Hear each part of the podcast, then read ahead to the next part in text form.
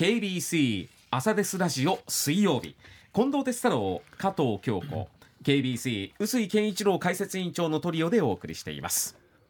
ではこの時間はコメンテーターの皆さんにニュースを深掘りしていただく時間です。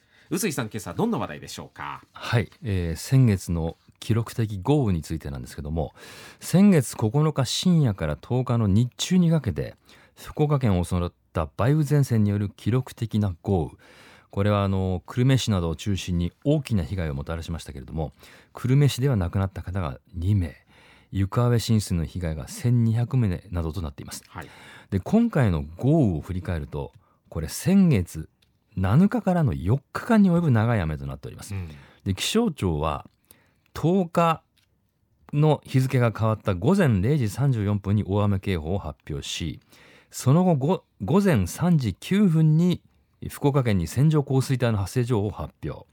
で久留米市はその、えー後ですね3時45分に避難指示を発令し午前5時37分に避難所を開いたと。いうことでした。でさらに事態は悪化しまして午前6時40分に大雨特別警報が発表しされ、えー久留米市は午前7時16分に警戒レベル5の緊急安全確保を発表したということでありましてこれまあ避難に関しては深夜から早朝にかけての強しい時間での対応を強いられた格好となっております。で土石流が集落に流れ込む被害被害が出ました田主丸町の竹野地区。これはあの周辺が土砂災害警戒区域に指定されるところが多い危険度の高いところなんですけどもはい。ここではあの午前9時15分までの1時間に観測史上最大の91.5ミリの豪雨ということで午前9時半ごろに土石流が発生し複数の家屋が流されて少なくとも10人が巻き込まれた格好ということでありましてこれ先週私竹野地区の取材をしたんですけども、はい。確かに土石流の凄ましい勢いというのも見せつけられた感がします。で大きな石がもう溢れてましてうん。土砂そして杉の木ですね。うん。風倒木。これがあの住宅をまあ直撃してるわけですよねで破壊しているということでありまして、まあ、本来は水路だった場所に土砂が溢れる。もうこれ水路とは測らなくなっているような状況でありました,、ありましたし車やバイクがこの土石流の圧力でひしゃげているというところも非常にびっくりしました。でこの竹野地区でえお一人の方にき話を聞いたんですけどもえー植木生産業者の中野千勝さん70歳、まあ、今回の豪雨で激しい状況に同じように見舞われましたけども、40年前に自宅の前に植えたクスの木と白樫の木3本に命を救われたとお中野さんは語りました、うん。これはどういうことなのか。そしてこの土石流に襲われる緊迫の状況はどういうものだったのかを語っていただいたんですけども中野さんは避難所への避難ということに関しては氾濫している可能性がある川を越えなければならないというリスクがあるという判断で自宅での避難を選択しました、はい。結果九死に一生を得た格好でした。聞いていただきます。ちょうど昼間やったかな。あのその時にえらい勢いで降ってきたもん。はい、逆境はひょっとするとちょっと。はい、そして2階に逃げた。2階に。それまでが1分かからん。下のべ下のリビングでねはい。まっすぐもう山を見よった。はい。してその時に山の水がずーっと波波なって前む前傾きちょっとね山の裾が全部。あ。してその上にあの亀裂が入る。あ茶色くあ。あんじわるした人もじわるしたっちゅう頭たのでそのまんまでガサーッといっぺんに根元から。それ全部見たんですか？全部見た。うん。あとゴカーンちゅうあこれ汚ねえ言うた時はもうもうニクルたん。だしてそれからさ5分ぐらいしたらもうすぐあ山に亀裂が入った時見えた。でもうすぐいかんず上に上がる。ですぐ上に上がる。してじっと見よった。したらちょうど右足の方のあ柱ね玄関の。あそこにゴンチいきなり来て。もうその時も第一陣がこう流れてきてそれがぶち当たって。してその次のやつが第二陣が押しかけてくる。はいして第三陣、はい。第四陣ってどんどんどんどんかさ上げて、はいあー止まってね、はいその靴抜きに止まって、はいして止まって止まったと同時に靴抜きやれて枝葉で今度は浮くが言うなら、け意外とそのヘドロだけがこうダーッと間入ってる、はいはいはい実際、はいゴミは来ずに、はいところがそのヘドロが恐ろしい、はいそれこそそのあのーなんていうかなもうここに行きの泥はさ抜かるんだらもう足が抜けん。はい。実際、はい。うん。大体この質がさ、はい。そうそういう泥じゃんここ、それそれで避難シェル長が無理じゃんこれ。今回はクスノキが、うん。えー木と泥を避けてくれたそうそうそうそういうこと。ある程度のところで受け止めた。今回は、うん。生と死を分ける状況にありましたね。あった。あった。もう100%あったそれはどこで守られたと思ってらっしゃいますか？いや私は自分が植えたって必ずここには根性も。植えたっていうのは何を？あのクスノキクスノキに白樫ですね。あれが直根性の木じゃけ成長が。直根性。うん根が。うんうん。根が直根でパイルを打ち込む感じはい。地面に。はい。地中に深くまで行くけん。はい。それその分で結局まあ根の、えー広がり方っていうやつはどっちかっていうと枝の張り具合、と高さの具合やらで出てくる。はい。ところがそのその中の樹種でも根がまっすぐ一本入るやっと、はい。とバラバラに上だ表面だけはい。して表面から養分を取ろうという木はい。とのちょ前大まかに言うのは2種類分かる。でその中で山に時に植えたり地産小でするならばそういうやつを予防策で先に植えと、そうするとその成長は確かにその、まあ、10年20年は楽勝かかるばってん、はい。ばってんその間の今度は50年100年先には絶対残るというね中野さんの緊迫の証言なんですよ。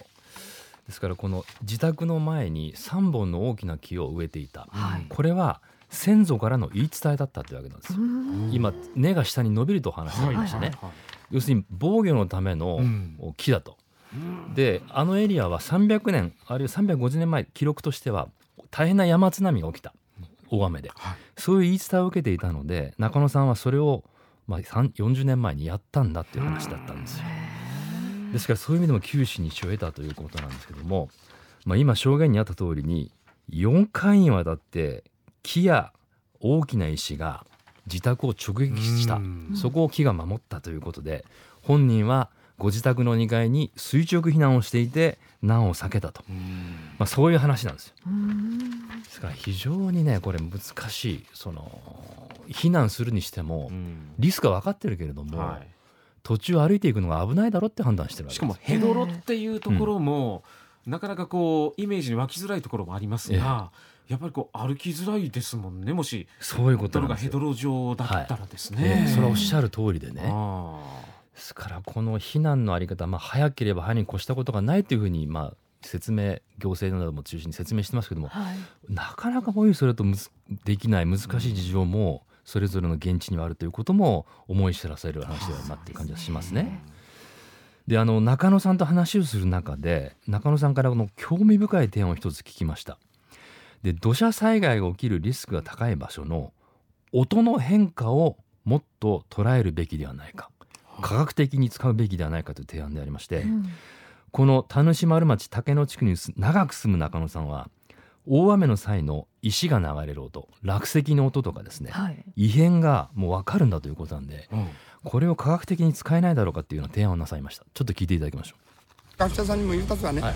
結局音で判断しろ。う音。音、一番肝心なんです音、うん。まだ誰もそれ知らんよ音ってどういうことです結局ねあの園庭でサボごつこう園庭でしてるじゃんね、かはい。砂防ダムがありうん。ますねあのサボダムこ最初の間は外は今季ね。谷の中を小川の中をそのさ最初はしししらが山の中。静か静かな時。静かな時。してだんだん雨が降るに従って小石が流れてくる、してある程度大きい石が流れる。とそ最終的には1トンぐらいの石。はい。2トンぐらい。の石、はい。3トン。今きちょりそこにある100トンぐらい、はい。その石が転げてくる、はいその石の大きさで音が違う。はい。実際、はい。でその時ねゴロンゴロンまでぐらいならまだそこは4 5 0 0キロ。はい。バってそれからガクガクドサっていう音が変わってきたらもう100キロ200キロ1トン。はい。そのサイズ、はい。それが大体10分おきぐらいに雨の降り方。ではい。で雨量と計算してから、そこ計算すれば学者さんの出るはず簡単。に、そのキャッチセンサーをつけなさいって言って簡単なそうすると10分20分30分前の音は分かるはず。だあ私が聞いてもう昔からの勘で分かる。もうずっと寝るためにゴットンゴットンする音がす。る、はい。そうこれはもう金の1トンぐらいの石が来よるぞそんな相当ああ用心せんと。あ1トンの石が下下下ってくる状態かなり山を削りとるはず、ーはいはい。はい。小さな新場合はもう川底がね、は流れ地球るとか分かる場所、はい。それなら安心しようっていう。ところがゴトンって言い始めたらもうダメそれから30分ぐらい大体。雨が降りもうやめばいいばってね。やまやまない場合はもうそのままもう一丁石が大きい今回もゴトンってのあったんですか？なったなった。ゴトンどころの騒ぎじゃねえもん。して一つのゲラ大きな今そこであーピクで割れるでしょ、価値割りで、あの音後ろであの音ねあれよりあんな音がしてるわけですそう。ゴンゴあんなンガン音がずっとしてるわけですそうそうそう。それでその時はもう山がかなり山が続いてる、というね中野さんの証言で、はい。まあ、あの自治体の避難情報というのは、えー気象庁が出す、まあ、キキクルっていうかねああいうものとかあるいは直接的なホットラインなどを踏まえて判断されるんですけども、まあ、地元に住んでらっしゃる方はもう体感的に分かっているということなんで、うんうん音というのがありますよという提案だった、これをなんとか使えないかということなんで、まあ雨量の総量とその音を察知するということでねできるんじゃなかろうかっていう提案なんでこれはまあなかなかね実現するのは容易ではないかもしれませんが、まあ、すでに今回現地にあの専門家も視察ヒアリングに来ているということで、はい。中野さんのその話には相当興味深くというか真剣に耳を傾けていたということでもあったんで、ちょっとこういうところもねあのこういう地元の方の提案というのは重重視してほしいなというふうには強く思いましたね。うん。土砂災害の前兆でこういつもと違う匂いがするとか、いつもと違う音がするとかっていうのがありましたよね。はいでその異変に気づいた時には危険信号ですよっていうはい、のが、まあ実際その中野さんは体感として感じてらっしゃるということですよね。ね。なのであのどうしても災害時って雨がひどかったり、まあ、あのさ被害がひどいとどうしてもテレビとかの情報に釘付けになってしまって、自分の周りで何が起きてるかって意外と見てない可能性あるんですよ。